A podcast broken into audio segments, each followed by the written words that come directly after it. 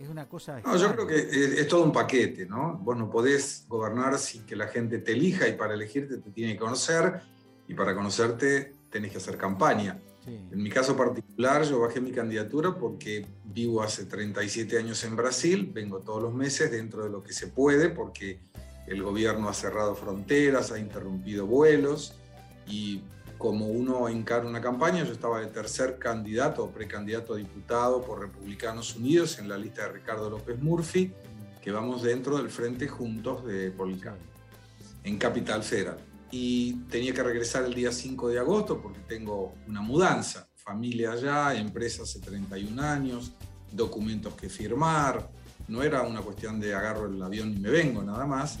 Y cuando quiero regresar de San Pablo para acá, o sea, en la presunción de llegar el 5 y regresar una semana después, me encuentro con que no hay pasajes, no hay vuelo, no hay ninguna previsión de poder llegar y no se puede hacer campaña a 2.500 kilómetros siendo tercer precandidato.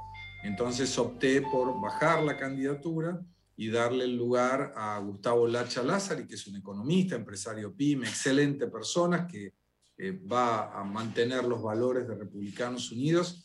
Y ahí refuerza la idea que teníamos voluntad de hacer algo diferente. No importaba el nombre de quien llegue, no es el ego el que manda, sino la propuesta.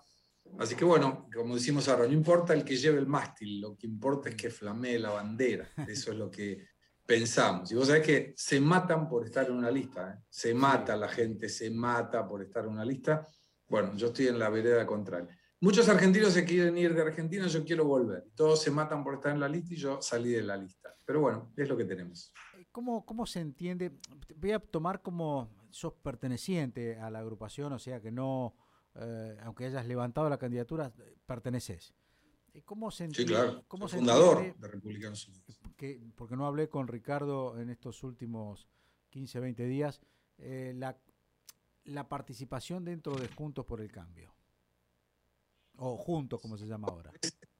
Obedece a varias, a varias cosas. Cuando nosotros tuvimos el registro definitivo de Republicanos Unidos, que fue un partido que creamos en el medio de la pandemia, de la nada, sea, para que se den una idea, yo firmé el documento de iniciación del trámite el día 13 de marzo del año 2020. Regresé a Brasil el día 14 y el día 20 se decretó la cuarentena y no se pudo volver por siete meses. En el medio del año 2020, en el medio de la cuarentena más extensa del mundo y el año 2021 con idas y vueltas, nosotros conseguimos juntar las 4.000 afiliaciones que son necesarias para el partido y el 13 de julio de este año 2021, estamos hablando de 10 días atrás, 15 días atrás, nos otorgaron el registro definitivo que nos habilitaba a poder competir. Y ahí teníamos dos opciones. Una de las opciones era ir dentro del frente, que se reafirmaba y se concluía el día 14 de julio, o ir por afuera. Pero cuando vos sos un partido iniciante como el nuestro, vos necesitas estructura, necesitas recursos y necesitas fiscales. Y Republicanos Unidos no tenía nada. Tenemos currículums y tenemos buena gente con muy buenas propuestas, pero no tenemos estructura porque somos un partido que se inicia. No tenemos fiscales porque es un partido que se inicia y no tenemos recursos porque es un partido que se inicia. Para que vos te des una idea, todos los flyers y los banners y los stands los pago yo, que tengan que ver con mi comuna y otros hacen lo mismo y voluntarios hacen lo mismo. O sea, no nos sobra. Mm entendimos que era mucho mejor disputar dentro de Juntos por el Cambio, porque ahí se daba otra circunstancia también. En aquel momento estaba la posibilidad de que fuera una lista de María Eugenia Vidal, otra lista de Patricia Bullrich y nosotros en la tercera. Cuando Patricia Bullrich baja su candidatura, había un montón de electores de Patricia Bullrich que tenían en nosotros una buena opción. Así que fue muy acertado el hecho de ir dentro de Juntos por el Cambio. Y entendemos además que la problemática de la República es mucho mayor que cualquier proyecto personal. Eh, claramente nosotros tenemos ideas liberales, nos hubiera encantado ir por afuera. Lamentablemente Javier Milei no aceptó hacer una interna entre nosotros porque eso permitiría llevar una única propuesta liberal ante las elecciones legislativas de noviembre y ahí termina pasando lo que siempre los porotitos que uno suma no son suficientes, los porotitos que otro suma no son suficientes, y los liberales siempre nos quedamos afuera. Porque el ego habla más fuerte. Ahora no va a ser así.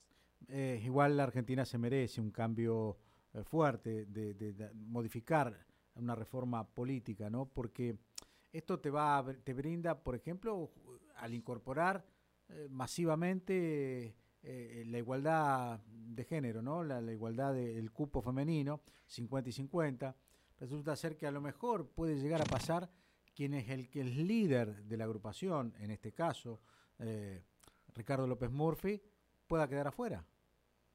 Porque sí, nosotros entendemos que eso no va a ocurrir. Y vos fíjate que cuando eh, se arma una lista, en general vos buscás los mejores actores para la mm. lista. Republicanos Unidos tiene una característica que no nos fue posible instrumentar en estas elecciones, que es que los candidatos son elegidos por los afiliados. No hay un comité de campaña que resuelve quiénes son los candidatos.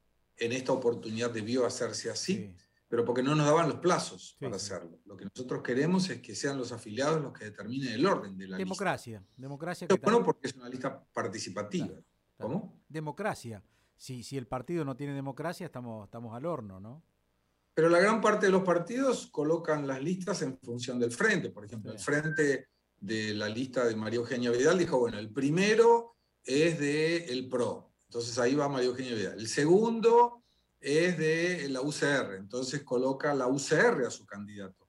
Y en el caso del Frente de Todos son los leales, no hay currículum ahí, ahí hay salvoconducto, ¿no? Es decir, eh, Goyán en la provincia que de repente hizo tan buena gestión que lo sacan. Eh, Victoria Paz hizo tan buena gestión que la sacan. Eso no ocurre en un sector privado, jamás ocurriría. Y nosotros tenemos Ricardo López Murphy, antecedentes intachables, además de ser una persona con valores eh, increíbles, y con buenas propuestas. Sandra Pita, doctora, es investigadora de CONICET. Eh, tenemos tercero, en este caso, a Gustavo Lacha Lázari, ocupa mi lugar. Un economista, empresario pyme, de excelente visión liberal. Cuarta, María Eugenia Talerico, es una persona que fue vicepresidente de la UFI, encargada de todo lo que tenga que ver de la lucha contra la corrupción. Quinto lugar, Franco Rinaldi, una persona politólogo, eh, especialista en cuestiones aerocomerciales, sexta Gabriela Malerva, especialista en comunicación. O sea, son personas que no buscan un lugarcito para acomodarse, buscan un lugar, y me incluyo, buscamos un lugar para hacer las cosas mejor. Eh, Gustavo, y acá entra en cuestión, eh, vos ya tenés tu vida hecha, tu, tu, economía consagrada, tu futuro cerrado y dejarías todo eso eh, para pertenecer a la parte política. No lo vas a hacer ahora, pero hubieses dejado todo eso para pertenecer a la faz política. Y voy a volver. En el 2023 voy a estar de nuevo. Perfecto. Eh, ¿Cómo se, después vas a cerrar tu negocio, tu economía y, bueno, un sueldo de diputado que seguramente será la centésima parte, la décima o la quinta parte, no importa, de lo que de tu ingreso actual. ¿Cómo te acomodás? Bueno, con recursos propios. Efectivamente, el, sueldo de diputado no me alcanza para vivir. Y además yo mantuve una propuesta, que la voy a defender, que es que el diputado tiene que ganar lo mismo que un médico director de terapia intensiva del Garraham, por ejemplo, o del Fernández. Si gana 75 mil, 80 mil o 90 mil pesos, ese será mi sueldo cuando sea diputado no el sueldo de, hoy 300 y pico de mil pesos. Entonces eh, hay que apelar a ahorro, a recursos privados, sobre todo porque la dación del político, eh, esto viene de la Grecia antigua, la, la, grieta en aquel momento era políticos por un lado, que eran aquellos que resignaban sus intereses individuales en pro de la sociedad, fíjate la diferencia, y del otro lado estaban los idiotes, que eran aquellos que no resignaban sus intereses personales en función de la sociedad y aceptaban lo que los políticos le decían. Eh, hoy hay muchos más políticos que nos toman de idiotes, y no es inclusivo lo que digo, es idiotas, precisamente porque hacen negociados, y eso es lo que yo abomino. O sea, yo defiendo la ficha limpia, defiendo el fin de la lista sábana, la inclusión de la boleta única de papel o voto electrónico, una ley de responsabilidad fiscal que permita que un gobernante, no importa si es intendente, gobernador o presidente, se retire de su mandato con una deuda menor a la que tenía. Defiendo que los empleados públicos solo ingresen por concurso y no por militancia. Defiendo un Estado más chico y más eficiente en el gasto público. Defiendo que los planes sociales tengan contrapartida. Fíjate vos que en el año 2002 había 2 millones de planes sociales. En el año 1996, 116 mil. y hoy son más de 22 millones.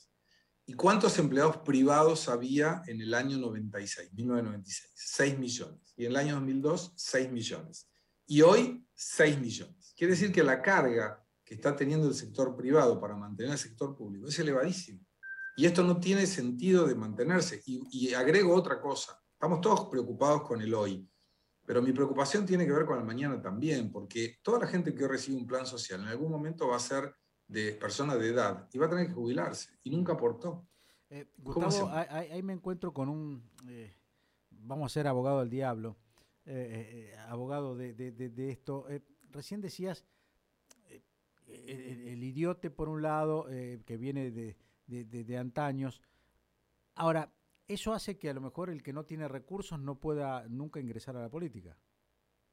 No, no, puede hacerlo, claro que puede hacerlo, pero no debería ingresar a la política por el sueldo. No debería ingresar a la política por poder contratar amigos para ponerlos ahí y que eventualmente le devuelvan parte del sueldo para aumentar su sueldo. Eso es deplorable, esa es la política antigua, la que yo abomino y quiero combatir. Eh, voy a citar un ejemplo. Espero de todo corazón y voy a hacer todo lo que pueda para que Ricardo López Murphy entre al Congreso Nacional. Y cuando él sea diputado, yo estaré a disposición de él como asesor en mi especialidad, que son las relaciones internacionales, a costo cero. Yo voy a ofrecerme para ser asesor ad honorem de Ricardo López Murphy y de cualquier otra persona que pueda requerir mi conocimiento y mi experiencia, porque el objetivo es brindarse al país. Y esto no busca ser patriota, ¿eh? simplemente todo lo que yo conquisté, y me siento muy satisfecho con eso, lo hice gracias a la educación que recibí, de mis padres y de las escuelas y universidades por donde anduve. Y mucha de esa educación fue en colegio público. Y me parece que es oportuno que aquellos que tenemos esa vocación podamos brindarle al país, devolverle lo que conseguimos tener gracias al país. Y yo soy muy agradecido por eso. Por eso es que quiero, eh, en mis últimos años, y espero vivir muchos más, pero por lo menos en mis últimos años profesionales, activamente profesionales, poder hacer algo por mi país, porque yo vivo en Brasil, pero yo estoy, hablo en castellano con mis hijos y mi familia, leo los diarios, me actualizo, estoy siempre conectado, mis clientes son argentinos, hay que estar conectado. Y no, no se imaginan ustedes cómo eh, es la emoción de aquellos que vivimos fuera del país cuando escuchamos el himno nacional, por ejemplo.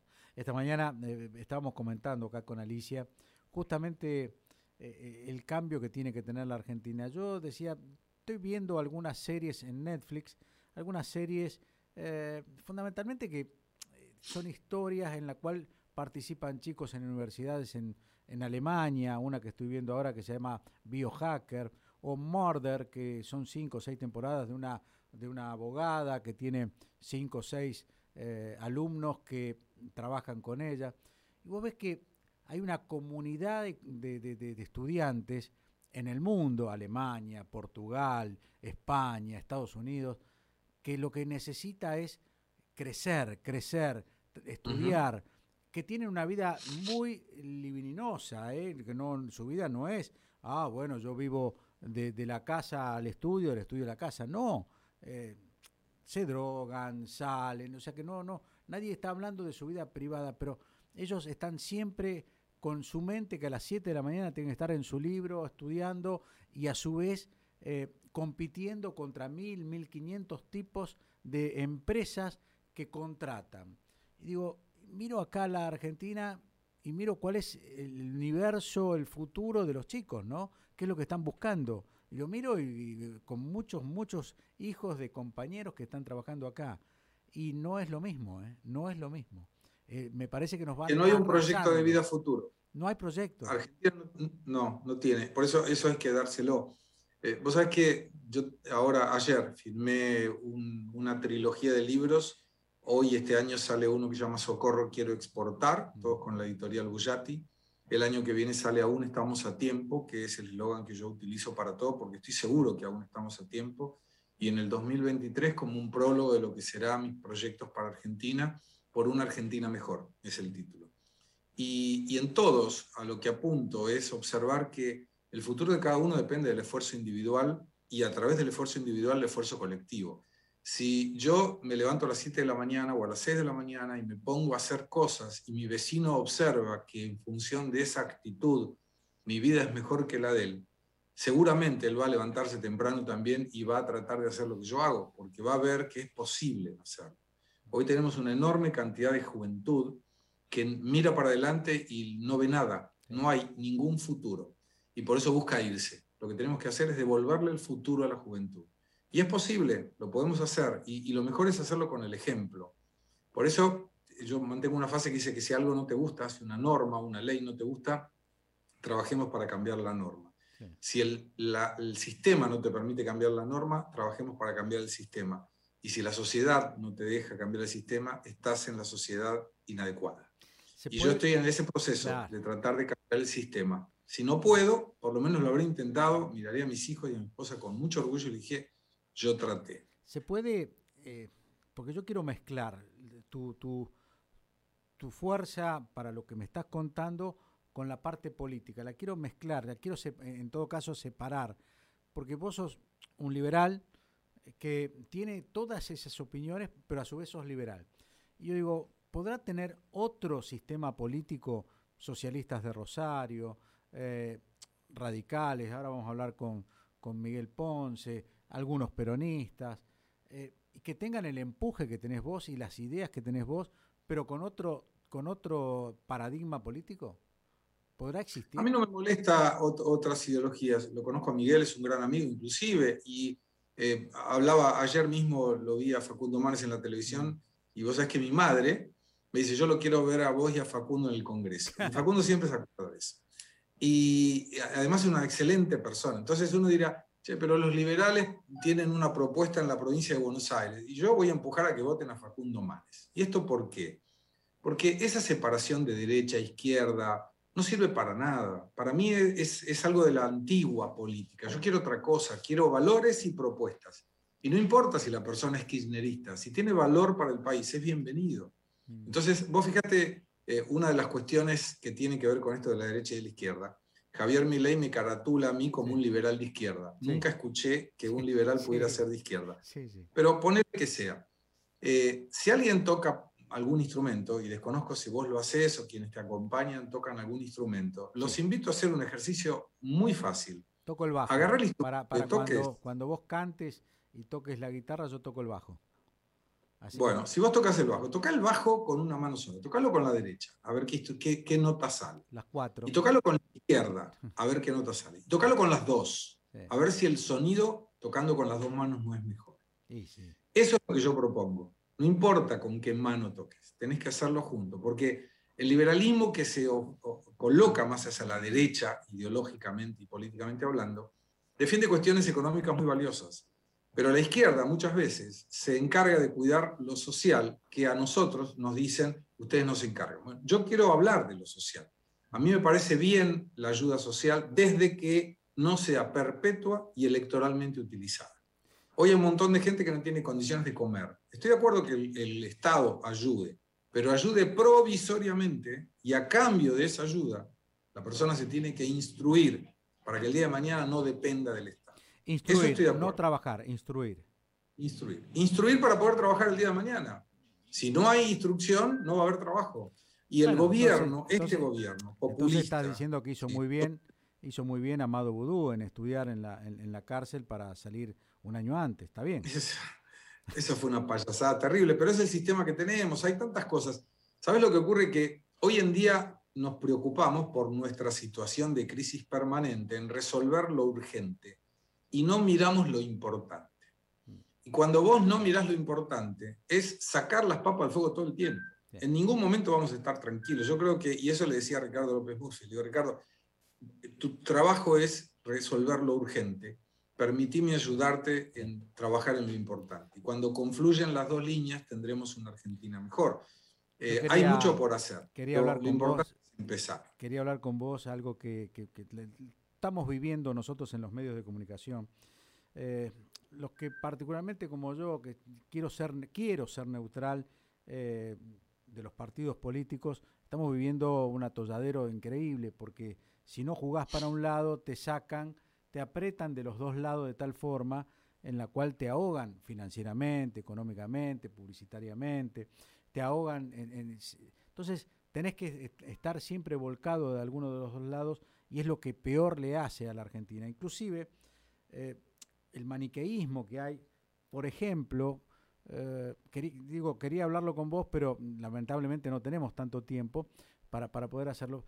Yo ayer leía la nota en Infobae que 18 expresidentes de Latinoamérica critican porque se está criminalizando los liderazgos democráticos. No sé si la habrás leído, pero termina diciendo casi casi como que existe el lawfare, que ahora el lawfare va contra ellos. Entonces decís, pero al final no era que no existía el lawfare cuando era contra un sector y ahora existe contra el otro. Entonces nos están volviendo de tal forma locos que, que no, no, no tenemos un, problema, tenemos un problemón en la Argentina. Y veo que Pero para mí el lawfare, el lawfare no existe como tal. Si existe una causa y debe ser investigada, lo importante es que sea rápida, para que si la persona es inocente retome con su vida y si la mm. persona es culpable vaya presa o pague las consecuencias mm. por sus actos. Esto no tiene que ver con el idealismo o con la ideología.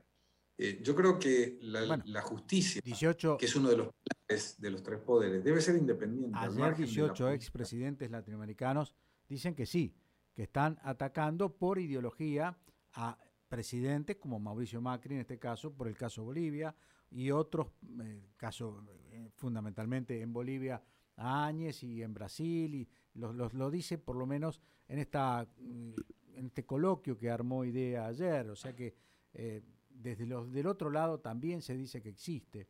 efectivamente lo que decís vos es lo, lo que debería ser real, pero no sé si se da cuando se hicieron las divisiones de los tres poderes era precisamente para la independencia de todos. Hoy en la Argentina no tenemos esa ventaja, en algunos otros países latinoamericanos tampoco, pero eh, el Poder Ejecutivo ejecuta, el Legislativo legisla y el Judicial investiga y pune a aquellos que cometieron delitos.